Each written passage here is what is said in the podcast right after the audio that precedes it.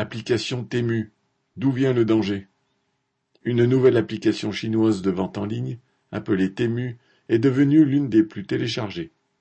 Elle propose des prix cassés, des promotions et des comptes à rebours pour bénéficier de celles-ci.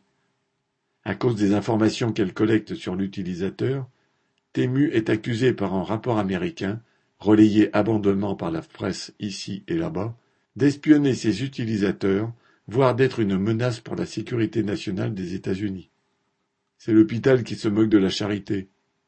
La plupart des applications collectent des données et les utilisent pour gagner de l'argent, que ce soit Amazon, Google, Facebook ou autres, le plus souvent sans que l'utilisateur soit bien conscient de l'usage qui en sera fait au final.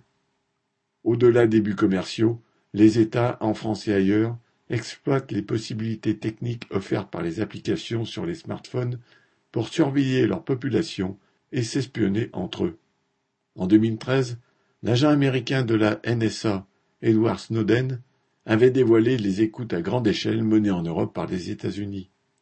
En 2021, un regroupement de journalistes internationaux publiait une enquête sur un logiciel espion, Pegasus, développé par une entreprise israélienne et acheté par une dizaine d'États pour espionner des opposants.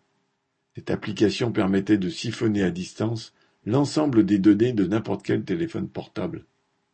Ces campagnes contre des produits technologiques chinois font partie de la guerre économique que se livrent les groupes capitalistes occidentaux et chinois. Mais en matière d'espionnage et d'abus commerciaux comme pour le reste, le danger est d'abord dans notre propre pays.